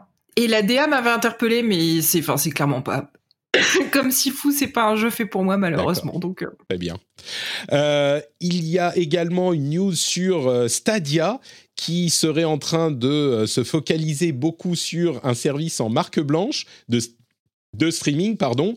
Euh, ça- m'a interpellé parce qu'il y a deux ans et demi avant la sortie, avant le lancement de Stadia, j'avais écrit un article sur Medium où je disais justement, en fait, je pense que Google, ils s'en foutent de, euh, de, Stadia, le service. Ils veulent, enfin, ils s'en foutent. Leur but ultime, c'est plutôt de créer un service en marque blanche parce que l'infrastructure est tellement chère pour faire ce genre de service de streaming de jeux vidéo. Il y a que quelques, une poignée de sociétés qui peut le faire. Et donc, il est beaucoup plus intéressant pour eux de d'offrir ça en marque blanche à des sociétés comme, euh, je sais pas, Capcom euh, ou d'autres, plutôt que de faire leur service eux-mêmes, qui est très difficile à marketer, à atteindre les joueurs, tout ça. Mais ça reste un petit peu, euh, un petit peu décevant que, en fait, la promesse de Google, en fait, ils y croyaient vraiment à leur truc qui était vous n'avez pas besoin de console, donc, notre service est mieux. Vous pouvez acheter des jeux chez nous sans avoir besoin de console. On se disait, ouais, c'est un des avantages, mais il va y avoir d'autres choses qui vont faire. On entend toujours les fameux liens euh, sur YouTube. Il y a genre un ou deux jeux qui peuvent faire ça, un lien pour jouer immédiatement. Non, ça, ça n'existe pas, ça, c'est pas possible. Et c'était juste, en fait, ils étaient convaincus que le fait de pouvoir acheter un jeu sans avoir besoin de console ou de PC, à un moment où tous les joueurs ont une console ou un PC, bah ça aurait suffi. Et clairement, ça suffit pas. Alors, Stadia va pas disparaître tout de suite, mais c'est vraiment pas leur focus et ils font un truc en marque blanche. Tu, tu vois Stadia disparaître, toi, euh, Oscar, après cette, euh, cette mésaventure? Euh, bah ou- oui et non. Enfin, disons que oui, peut-être que leur leur, orientation B2B ça peut marcher, mais ouais, mais clairement le le le- l'offre publique, enfin, ouais, c'est mort quoi. elle est, Euh, elle est dormante, quoi, on va dire au mieux. Ouais, ouais, non, moi j'ai eu accès à certains chiffres de, des, des ventes sur Stadia. Enfin, c'est vraiment mais dérisoire, quoi. C'est, euh, euh, en fait, c'est même pas que c'est mort, en fait, c'est que ça a jamais vraiment commencé, quoi. Bon, décevant, mais euh, la technologie, par contre, elle fonctionne toujours bien. C'est d'autant plus dommage que, enfin, ça, servira toujours, hein, mais la qualité de Stadia était bien au-dessus du, du, du Xbox, euh, du cloud, euh, du xCloud, euh, et, à peu près équivalent au GeForce Now, qui est vraiment excellent. Donc, euh, bon, ça servira à d'autres développeurs et éditeurs, on imagine.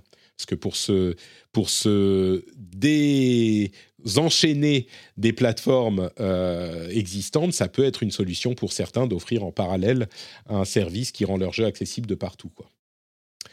Euh, oui, Microsoft a publié un petit euh, document sur la manière dont ils vont considérer les App Store. Euh, et c'est marrant parce qu'ils vont ouvrir tout ça. Oui, on peut euh, faire ce qu'on veut avec nos App Store. C'est normal parce qu'il y a des régulations, enfin de la légifération en cours sur l'App Store iOS et Google Play, etc. Sauf que évidemment, ils disent euh, oui, mais sur Xbox c'est différent. Sur Xbox, on va pas permettre aux gens de payer avec un autre moyen de paiement que le nôtre, machin.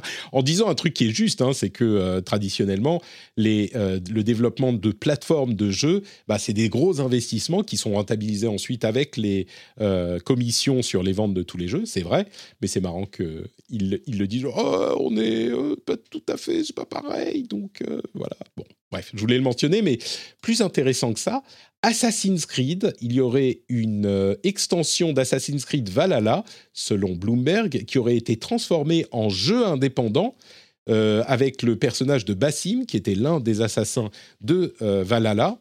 Et le jeu devrait sortir 2022 ou 2023. Donc un Assassin's Creed un petit peu recyclé qui pourrait arriver très bientôt. Et à côté de ça, on apprend que Beyond Good and Evil 2 est encore en pré-production. Ils n'ont toujours pas commencé la production sur ce jeu qui avait été annoncé il y a quoi 4 ans 5 ans 4 ans 2017. C'est ça. Bon, on ne sait pas ce qui se passe chez Ubisoft. Enfin, si, peut-être qu'on sait ce qui se passe, mais euh, les gars, va falloir. Euh, enfin, je ne sais pas ce qu'il faut faire. J'ai entendu une voix fantomatique euh, qui disait des trucs. Bon, on va faire un épisode sans, sans mentionner ça. Euh, quoi d'autre? Euh, Activision a, enfin Activision, pardon, Microsoft a confirmé dans le, oui j'aurais dû le dire à ce moment, ils ont confirmé dans leur message sur leur blog euh, que Call of Duty resterait disponible sur PlayStation au-delà même des accords contractuels existants. Donc au-delà des deux années à venir, Call of Duty restera sur PlayStation. Moi, je reste convaincu que pour ce genre de jeu, c'est un avantage stratégique de les avoir sur le Game Pass, de la même manière que euh, Destiny, qui est un jeu service, euh, c'est un avantage stratégique de l'avoir sur le projet Spartacus de Sony. Euh, enfin, un avantage. Ça peut fonctionner de le laisser sur toutes les plateformes et de l'avoir inclus dans votre service d'abonnement à vous. C'est votre exclu pas sur la plateforme, mais de votre service d'abonnement. Je pense que c'est pour ça qu'ils font ces choix-là, à la fois chez Microsoft et chez, et chez euh, Sony, c'est marrant de voir que au moment de Bethesda, ils ont dit quand même, euh, euh, comment il s'appelle, Starfield et Skyrim 2, Elder Scrolls 6, ils seront exclus quand même. Hein. on va pas appliquer quand même cette doctrine à tout le monde, faut pas déconner. et puis quoi d'autre Ah, vous aimez les podcasts? Oscar, dis-moi, est-ce que tu t'es précipité sur le podcast de Hideo Kojima? Est sur, euh, c'est quoi, Audible, je crois? Alors euh, non, non, non, ça, ça, y est, ça a commencé là? Je crois qu'il a été lancé il y, a, il y a, hier, quelque chose comme ça. En tout cas, il est prévu, s'il n'est pas encore disponible. J'imagine que c'est en japonais, hein, mais... Ouais, voilà, c'est ça, c'est en anglais ou enfin il y a une version anglaise ou pas? Ah non, non, c'est du japonais. C'est ouais, voilà, ouais, bah du coup non, bah, je parle pas japonais. mais c'est pour les vrais. Mais c'est pour le plaisir d'entendre euh, d'entendre la voix de Hideo.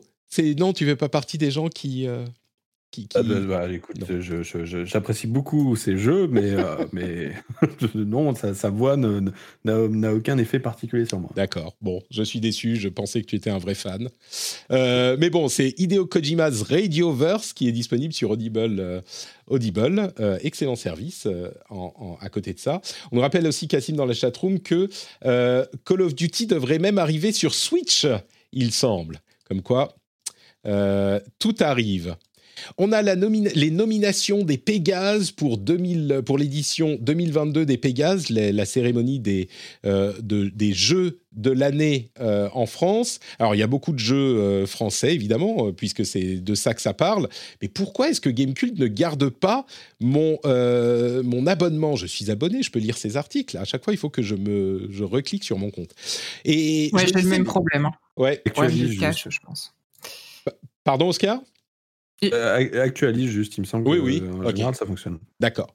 Euh, Deathloop, jeu français. Bon, c'est un petit peu. Après, il y a Road 96, Edge of Eternity, euh, etc., etc. Et puis dans les jeux. Par contre, dans les jeux euh, étrangers, c'était un petit peu étrange les choix.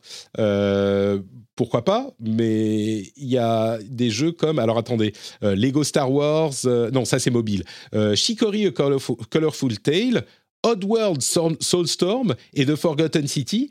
Alors, Chicory et The Forgotten, City, c'est des jeux très intéressants. Oddworld, je suis un peu moins sûr, mais je suis surpris que ça soit les meilleurs jeux vidéo qu'aient trouvé les Pégases. En même temps, je fais partie de l'académie, donc j'aurais peut-être pu voter, mais euh, bon, c'est. Non, en fait, euh, c'est euh, parce qu'en fait, le, le, le, problème, particulièrement pour les pour les prix pour les studios étrangers, c'est qu'il faut payer pour être dans les parmi les nommés. Ah, c'est pour ça, et, tout et du coup, ça implique une démarche de la part du studio, et, et je pense que, mais y compris les, les, les, les studios qui ont les moyens de payer ça, parce que c'est pas non plus euh, Mm. euh, une dépense, enfin ça, ça peut peser pour un petit folle. studio, mais euh, voilà. Euh, et je pense qu'il y en a plein qui se disent c'est quoi ce truc, on n'a jamais entendu parler. Ouais. Euh, non, enfin, tu vois, ils ont même pas dû répondre aux mails, tu vois, un truc comme ça. Voilà, quoi. Donc, euh, c'est pour ça que, ça, en fait, euh, voilà. Du coup, ceux qui sont présents, c'est ceux qui ont accepté de payer, quoi. C'est sûr, c'est ça le truc, quoi. Tout s'explique. On, on s'est payé combien ou pas? Euh, oui, ben, je ne l'ai plus en tête, mais euh, c'est ça se compte en centaines d'euros, un truc comme ça. J'imagine. D'accord. Euh, je sais plus. plus exactement. Enfin, ça se trouve. hein. Mais-. Écoutez, ça me donne l'occasion de rappeler que Curse of the Dead Gods est un excellent roguelite euh, que j'avais beaucoup aimé. Donc euh, voilà, j'en remets une petite couche. Curse of the Dead Gods, c'est très très bien. Euh, et quoi d'autre? Euh, Puisqu'on parle de Gamecult, tiens, il y a une euh, excellente enquête de l'ami Virgile sur euh, Micromania et la manière dont fonctionnent les pressions commerciales sur, dans les, magasins et ce que ça pousse les joueurs à faire. Alors c'est une enquête qui est évidemment pour laquelle il faut être membre de, de Gamecult, mais si c'est votre cas, je vous encourage à aller la lire. Je trouve qu'il y a des choses très intéressantes là-dedans. On n'est pas dans le ton accusateur ou péremptoire, c'est vraiment une enquête au sens euh, journalistique du terme, essayer de voir comment ça fonctionne, les conséquences que ça peut avoir.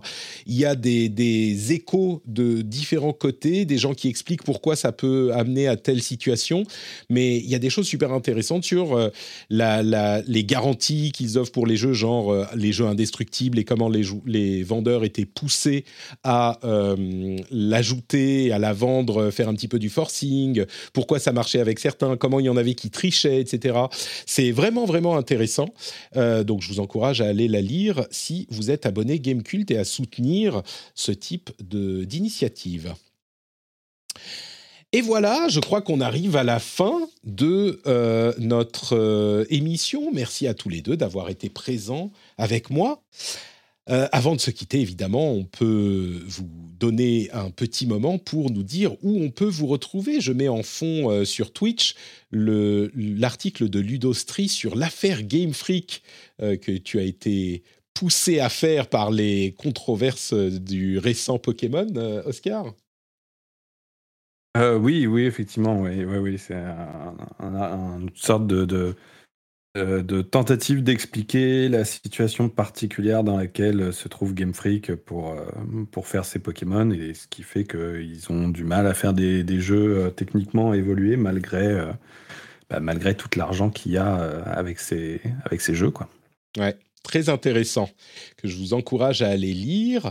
Euh, et du coup, bah, est-ce que tu peux nous dire où on peut te, te retrouver, Oscar?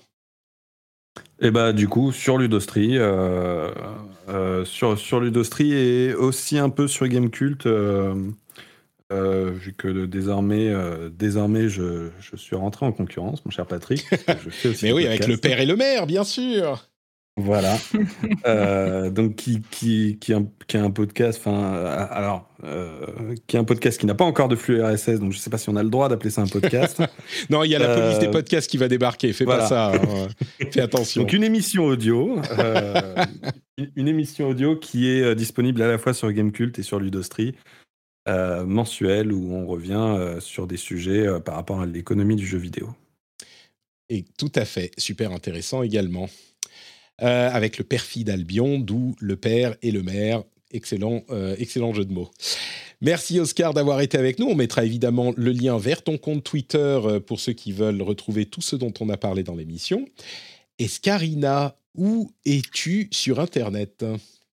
Eh bien, écoute, quand je suis pas derrière ma PS5, du coup, je suis sur Twitter, escarina underscore, sur Kiss My Geek, et on a bientôt un petit épisode de Super Gamerside qui devrait sortir. Voilà, voilà et, Super Gamerside qui est euh, au rendez-vous jeu. Est-ce qu'on peut dire ce que l'apéro du Capitaine est au rendez-vous tech?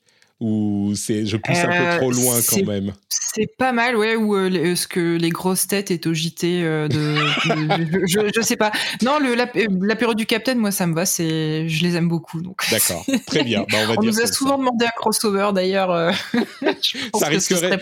Tu sais, c'est dangereux ça. C'est le genre de truc, une force inarrêtable avec un objet immuable, ça détruit l'univers. Il faut jamais croiser les flux, c'est trop dangereux. C'est ça, exactement. bon, merci Escarina d'avoir été avec avec nous. Pour ma part, c'est Note Patrick sur Twitter, Facebook, Instagram. Vous pouvez retrouver tous les liens vers tout ce que je fais sur notepatrick.com. Il y a les liens vers les podcasts et également vers le Patreon qui est aussi sur patreon.com/rdvjeux. Le lien est dans les notes de l'émission. Et vous pouvez donc soutenir l'émission en passant par euh, le par le Patreon et avoir tous les bonus dont je parlais, le plaisir, la satisfaction d'être un soutien du rendez-vous jeu et aussi l'accès aux after-shows. Alors on va voir s'il y a des gens qui vont être présents dans l'after-show aujourd'hui pour nous dire à quel jeu ils jouent en ce moment. Et bah, on va voir ça tout de suite pour ceux qui sont patriotes. Et pour tous les autres, eh bien, je vous propose de nous retrouver dans une semaine pour un nouvel épisode. Ciao à tous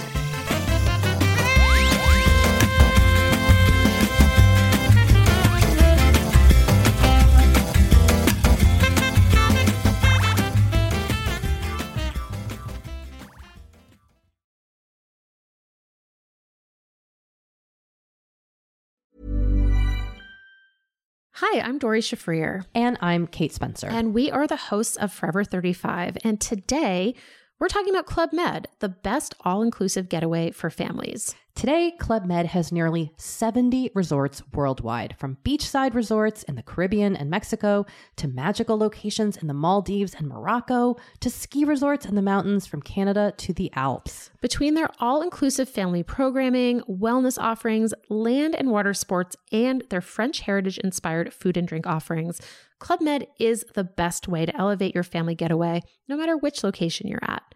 To learn more, visit clubmed.us.